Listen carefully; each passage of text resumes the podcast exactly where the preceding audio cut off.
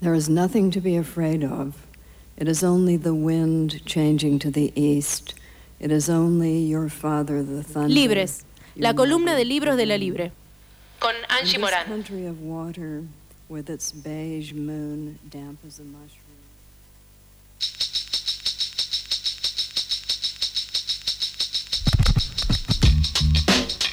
Dos minutos pasan de las 14 horas y ya estamos aquí con Angie Morán y su, su columna La Libre. Bien, para que no te escuchamos, a ver, pruebe, pruebe. Ahora está. sí, hola. ¿Qué Ahora sí, tal? qué linda voz. Ahí está, bien. Arrancando acá la columna de libros de La Libre. Una librería que está en San Telmo, para quienes no saben qué es La Libre. Chacabuco 917. Muy bien. Ah, la Sí, miércoles. ¿Salió de memoria o te lo estabas leyendo en algún lugar? No, memoria. De memoria. Ay, bueno, Ya- canchero. Ya, van tantas columnas que bueno. Así es, estamos en Chacabuco 917 y bueno, acá vamos charlando de distintos libros. eh, bajo mi criterio en realidad, así que bueno, somos una cooperativa, pero esta columna La curaduría la de elijo Angie. yo. Sí, es un poco así. Eh, también tenemos una columna eh, cada dos semanas en Charco Arena, otro programa de esta querida radio La Tribu. Más temprano. Es más temprano, sí, es a las Sí. 10 de la mañana. Sí. Y esa es quincenal y nos vamos turnando y ahí van pasando todos los libreros. O sea que vos sos exclusiva nuestra. Sí. Artista exclusiva. Artista exclusiva de eso que falta. Pero bueno, hoy les traigo eh, un libro eh, que editó hace poco, una, va, hace un año más o menos, una editorial independiente, justamente, ¿no? Porque la Libre se enfoca bastante en editoriales independientes, que se llama La Ballesta Magnífica, la editorial, la pueden buscar, están sus libros disponibles eh, en internet. Y mm, publicaron a una poeta que se llama Amanda Berenguer, que quizás la escucharon nombrar, quizás no. Es una poeta uruguaya de la llamada generación del 45, que es, eh, es una generación donde capaz conocen a Ida Vilariño, eh, Ida Vitale, ¿no? Está también Selva Casal. Eh, bueno, todo un movimiento de, escritores y poetas. También estaba Ángel Rama, Mario Arregui, eh, que, bueno, escribieron mucho como en esa época, por eso tienen un nombre como de generación, ¿no? Ella nació en Montevideo el 24 de junio de 1921 y fue una eh, poeta y editora también muy prolífera, ¿no? Como tiene un montón de libros de poesía, son muy difíciles de conseguir. eh, ella se casó con otro escritor que también es de esta generación, que es José Pedro Berenguer, eh, y entre los dos compraron eh, una imprenta en un momento que se llamaba Minerva y fundaron un sello propio que era La Galatea, en donde publicaron la primera obra de Amanda. Y después, esa primera obra se llamaba Elegía para la muerte de Paul Valery de 1945. Y después Amanda, junto con su hermano, también eh, fundó otro sello editorial que se llamaba Arca, que también es un sello como muy mítico de la época, que hacían, los imprimían ellos, editaban ellos y esos libros como que son difíciles de conseguir hoy en día. Y en, don- y en esta segunda editorial ella publica la mayor parte de su obra, o sea que era como también una poeta que medio se autoeditaba. Y esto quizás eh, parece como de color, pero también para mí habla un poco de cómo era, cómo es su poesía. Yo no leí todos los libros porque son muy difíciles de conseguir, pero tiene como una manera muy lúdica de acercarse a la poesía, ¿no? Como que ella va explorando mucho en las formas. Quizás eh, Ida Vilariño, por ejemplo, es como más melancólica, o el amor, o la profundidad. Y mm, Amanda como que se acercó a la poesía como más desde, desde el juego, ¿no? Como se permitió explorar. Y también el hecho de poder autoeditarse, que es algo que lo sabemos también hoy en día, te permite como cierta libertad, ¿no? También si editas con, una- con un sello chiquito, quizás también te pasa, que podés medio hacer lo que querés. Claro, nadie te está marcando el ritmo de qué queremos que escribas. Claro, tal cual. Quizás en editoriales más grandes no te dicen, bueno, no, esto sí, esto no. Eh, cuando tenés esa libertad de edición, también tenés esa libertad como poética y ella la, la explotó bastante también, digamos. Eh, este libro, Identidad de ciertas frutas, lo publican 100 años después del nacimiento de Amanda y es el primer libro de ella que se publica en Argentina. Así que bueno, es un libro muy interesante, se llama Identidad de ciertas frutas, en donde Amanda va un poco como acercándose a distintas frutas eh, desde la poesía y tratando como de capturar su esencia, ¿no? Su sabor, su apariencia, su textura, que es algo mm, como bastante de, larga data, ¿no? También en la literatura y en la poesía, que es como esta cosa de querer con el lenguaje representar o llegar a algo que es de la realidad, como puede ser un sabor, eh, un olor, y ya sabemos que eso es imposible, ¿no? Como el lenguaje no es ni el sabor, ni el sentimiento, ni el olor, pero es divertido intentarlo, ¿no? Y a veces quedan cosas muy lindas. Por ejemplo, Identidad de ciertas frutas se llama este libro. Tenemos, por ejemplo, la manzana. Por las manzanas, deliciosamente, conozco el deseo. Descubro la salud y esa larva de muerte que se lleva en medio del esplendor. Ser como la manzana implica todas las culpas, pero es excitante la propuesta. La manzana es brillante y peligrosa. Una sola puede incendiar un huerto. Ser como la manzana es estar en la alta fiesta del día, toda de raso rojo y diamantes, y llevar en el índice enguantado un anillo de sombra. La manzana. A ver, vamos con algún otro, ¿quieren? Y Es seguimos. muy divertido esto que decías, ¿no? El Sí. intento de llegar a, a- a esto, a explicar qué es una manzana casi. Claro, tal cual. También me gusta mucho el de las frutillas, aparte gran fruta. Las frutillas. Se ofrecen flores concebidas, se ofrece su maduro dedal de sexo extravagante. En canastos como lechos, las frutas de estación, con otras sucede todo el año. Las frutillas o fresas o fragarias o varios, recamados de rubíes fragantes, están a la espera cuando el calor y el deseo. De pronto se las cubre, no siempre, con crema blanquísima, y las frutillas emergen, dando a luz, jugosas, sutiles criaturas de caperuza escarlata entre crisantemos lechosos. Muy linda. Sí, las frutillas con crema ahí aparecieron. Qué rico. No es de esta época, hay que esperar el verano. ¿Qué le vamos a hacer? Sí, a mí un poco como que me llega también, ¿no? El, el- el sabor. Siento que un poco logra como transmitirte la, la esencia de la fruta, que es un poco la idea, ¿no? Como hacer la identidad de ciertas frutas que ella va eligiendo. Y, bueno, también aparecen como en los poemas no solo como un intento racional de explicar o describir lo que ve o lo que siente, sino que también, por supuesto, aparece como más explícito en otras el yo poético eh, o, ella misma, aparece Amanda, su personalidad, su, eh, su sensibilidad, su historia con, con cada una de las frutas. ¿no? Eh, por ejemplo, pasa con el, con el ananá, eh, que, que le hace acordar a, a las fiestas, ¿no? Como a... A Navidad. Claro, a la Navidad. Bueno, les leo el del ananá. Sí. El ananá. El ananá de la fiesta. El extraño visitante de matiz rojo quemado, con chorros de verde ardiente que le suben del río del calor. Desde niña lo miraba en la vitrina del verano, expuesto en la noche infinita, que se cruzaba de un salto, a las 12 en punto, del 31 de diciembre al cumpleaños de papá. Las frutas acarameladas, las frutas de madera con oculto pezón de leche, las pasas de higo para ser masticadas lentamente, mientras se pensaba en la traslúcida extensión de la dulzura, cubrían el mantel blanco. El ananá ya desnudo y cortado en rodajas esperaba sobre denso almíbar. Nunca supe si fue aquella ácida y dulce pasión de su carne la que me abrió la trastienda de la fiesta. El ananá ahí ligado como a, las fiestas también. Eh, y bueno, no sé, ¿les está gustando?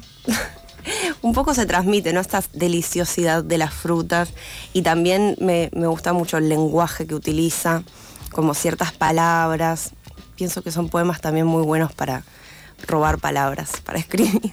Me intriga mucho eh, las otras cosas que escribió Amanda.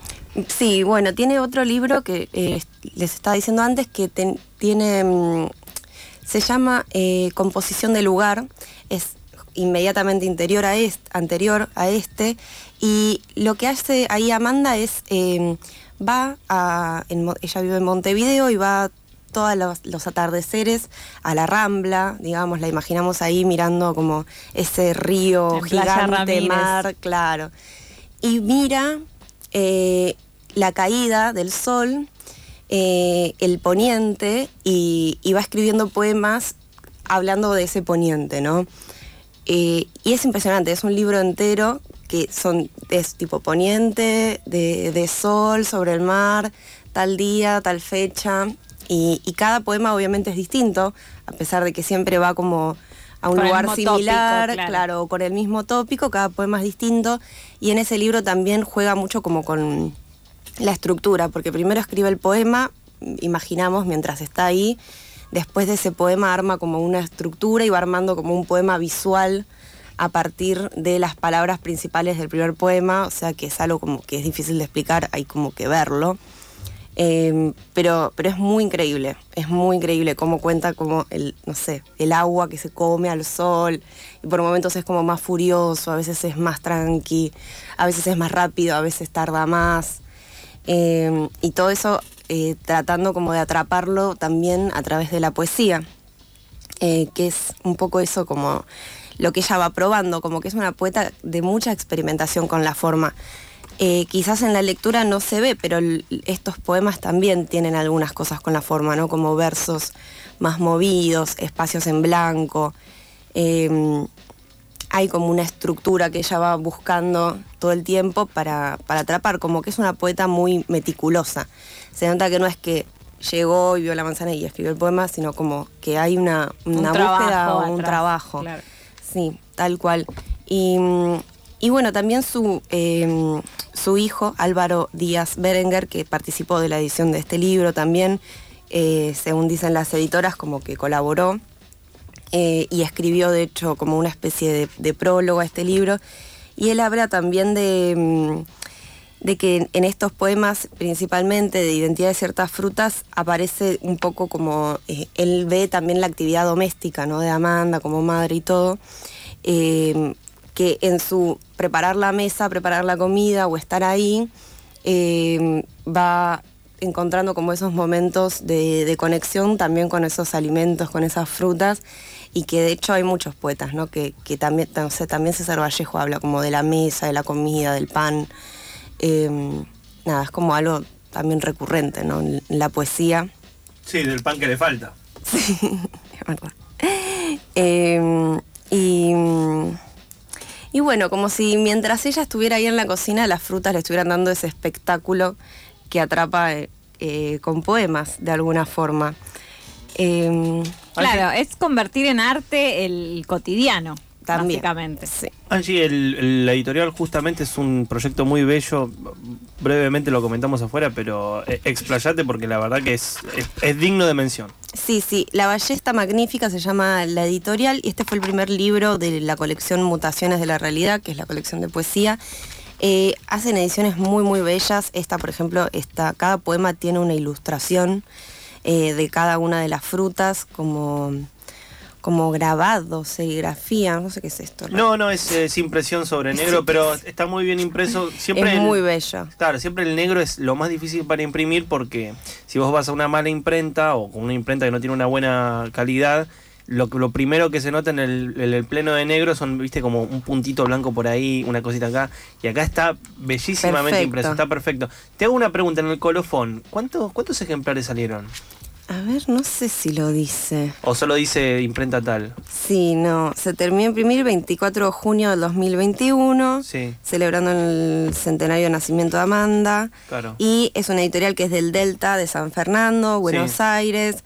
eh, pero no dice la cantidad de ejemplares. No, digo porque para hablar muy bien de la editorial es, es una edición muy bella. Muy eh, bella. que no, la verdad no sé cuántos ejemplares habrán sacado porque cuesta su dinero sacar un libro. Primero es un libro de poesía, es tirar Sí. una botella al mar. Eh, con nada adentro, ¿no? ¿no? No es que tiene un mensaje, no. Tiras una botella al mar, a ver qué pasa. Eh, pero aparte, por otro lado, hacer un libro con ilustraciones en. Para aquellos que nos están escuchando, el libro tiene ilustraciones en lo que sería la página par. O, o sea que en cada página par hay una ilustración con pleno de negro y que sale muy nítido. Digo, no salió barato este libro. Aparte, la tapa tiene solapas. Para Sí. cualquiera que haya intentado sacar algo por una imprenta con solapas, sabe que sale con un montón de plata más. Sí, Y sin el libro embargo igual no es caro, ¿eh? No, Sale por eso. como 1100, una cosa así como que lo que sale un libro hoy en día, digamos. Sí, la mitad. Claro. Un libro promedio ahora está a dos mil pesos. Ese libro si sale en 1100 sale casi la mitad. O sea que inclusive lo venden barato. Digamos que de todo el margen Es de, de, de precios, sí, bajaron un montón de costos. Eh, se puso a llorar Ay, no, perdón. Así que nada, felicitaciones No, porque es- impresionante, sí, sí, sí. sí, es un esfuerzo muy grande hacer ese tipo de libros. Sí, y después, bueno, tienen eh, otros libros eh, de poesía también, de otros poetas que no, no conozco, no, no exploré tanto, pero son todos muy bellas las ediciones. La verdad que sí, es una editorial muy linda, así que nada, se las recomendamos. Y Amanda Berenger también, es una poeta, eh, siento que muy poco explorada y que es una gran poeta. No, nada de explorar, pero digo, eso pasa con, casi te diría, primero pasa con, con muchas escritoras mujeres y segundo con escritores en general. Sí, Eh, y con uruguayos. poetas también. poesía en particular, y uruguayos. ¿no? Claro. Sí, sí, igual, viste, de post-idea Vilariño es como que abrió un campo. Digo, hablando de cuestiones muy, muy, muy inmediatas de mercado, si vos tenés un poeta o una poeta o un poeta que la rompe, enseguida empiezan a aparecer otros que más o menos pueden entrar como en el mismo espacio de la biblioteca. Post idea Vilariño se han recuperado muchísimas poetas uruguayas. Por ejemplo, eh, hacía poco estaba hablando de esta poeta uruguaya, ahora se me va el nombre, Delfina. Eh, No, Delmira Agustín. Delmira, ahí va, gracias. Es- Divina también. Sí, sí, sí, increíble poeta, pero también No. muy, viste, segundo Difícil. lugar en, en términos de conocimiento de... Sí, es verdad. Pero es muy Sí. linda la, la poesía uruguaya. O sea, las poetas Claro, claro. uruguayas realmente tienen, tienen algo especial. Como, no sé. es- Sí, ya ser uruguayo es especial. Por Sí, eso un es saludo verdad. muy grande a nuestro programa de uruguayos en la tribu, que los queremos con el alma. Que sigue cumplieron años, cumplieron qué lindo. 25 Sí, sí, años, hace- 25 o 30 años. Ahora No sé, era va. bocha. Yo decía en un momento, estos existen antes, desde antes de la tribu casi. Pero, pero no, casi. Le pegan el palo. La tribu Casi estaba. porque la tribu va a cumplir 33 este Wow. año. Eh, quiero retruco. A full. Esa es la bajada de este año. 33. Eh, ¿Tenés tanto? 33. Me encanta. Eh, bueno, no, te iba a decir que mm, es muy lindo lo que dijiste acerca de la generación, porque entre los nombres que mencionó Angie, tenés a Idea Vilariño, obviamente poeta que más o menos todo el mundo tiene, aunque sea algo registrado, pero también estaba Ángel Rama, que me parece que es, o sea, otra, otro nombre también uruguayo imprescindible para la literatura latinoamericana, y un montón de, de- de nombres que por lo menos yo desconozco, o sea, que Sí. también hay que visitar a ver qué onda. Sí, y, y Amanda, o sea, es extraño esto de que no sea tan conocida porque ella te- tenía como una vida literaria también muy activa, o sea, eh, ay, por ahí leí que también la ha visitado, la ha visitado en Uruguay eh, Jorge Luis Borges. Eh, Tranqui, digamos, lejos, claro, claro, te tomabas un mate ahí. claro, o Bueno. sea, estaba como en un ambiente literario. Bueno, Amanda, me han Muy contado lindo tu que su poesía es, es verdad admirable. Muy bueno, tenemos un imitador de Borges. ¿Sabes que hay, hay un, hay un performer que lo único que hace es imitar a Borges? Nah. Sí, de verdad, he ido a recitales de poesía y lo único que hace es imitar Pero, visualmente. vi- ah, visual, no la voz. No, no, no, no, está tipo, hay un recital de O poesía y lo una único que hace... viviente, digamos. Una cosa así, pero es como un Borges que está ahí, está escuchando y hace como gestos que escucha. Y es Ah. su única performance. Y es igual, ¿eh? O sea, está muy luqueado. ¿Puedo decir deja de chorear por dos años amigo? Ah, claro, ¿No? por supuesto. Sí, Ah. sí, sí, eso, pero eso se, aplica a cualquier disciplina artística. Buscate un laburo honesto, podemos decir también. Buscate, buscate un laburo, Néstor. Dijo Mailu Benítez. No, un chiste. Eh, lo que iba a decir era que mm, eh, es raro esto que vos marcas acerca de, autores uruguayos y demás. Y remarca esto que veníamos hablando del gesto de la editorial, ¿no? Que apostar por. No por una autora local, no por una autora contemporánea, sino que ir un poco al rastreo, a la búsqueda. Sí. Eh, eso también es un ojo fino, ¿no? Sí, Para la lectura. Las, eh, lo- los editores me parece que son grandes lectores de poesía también. Eh, tenía los nombres en algún lado. Ellos son, porque son tres editores, Gabriel Martino, Marisa Negri y Daniela Rodi.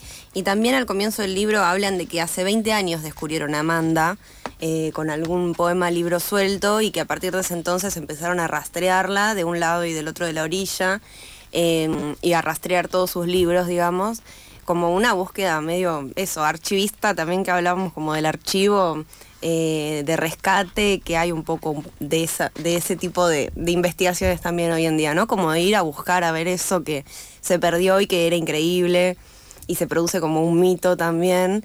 Y, y lo que dicen es que ellos como lectores hace 20 años que vienen como buscando y leyendo a Amanda y que por eso al abrir una editorial a la primera que publicaron fue a ella. Aparte es realmente el primer libro que se edita de ella en Argentina. Así que bueno, destacable. Angie Morán, muchas gracias Muchas por tu gracias. participación. Me gustaría que nos eh, payásemos Vaya hacemos con un poema. con un poema. A ver, a ver, a ver. Ay no, el durazno quiero. ¿Dónde está? Acá. El durazno. Me gusta el durazno maduro. Me gusta el área de perfumes, el ruboroso terciopelo que rodea su jardín particular. No veo el carozo escondido, ese crustáceo amargo en la cueva de pulpa rosa amarilla. Sé que tropezaré con él y quizás me salte un viejo diente de leche. En el plato, asustadas como rocío, han quedado unas gotas. Almíbar, sangre,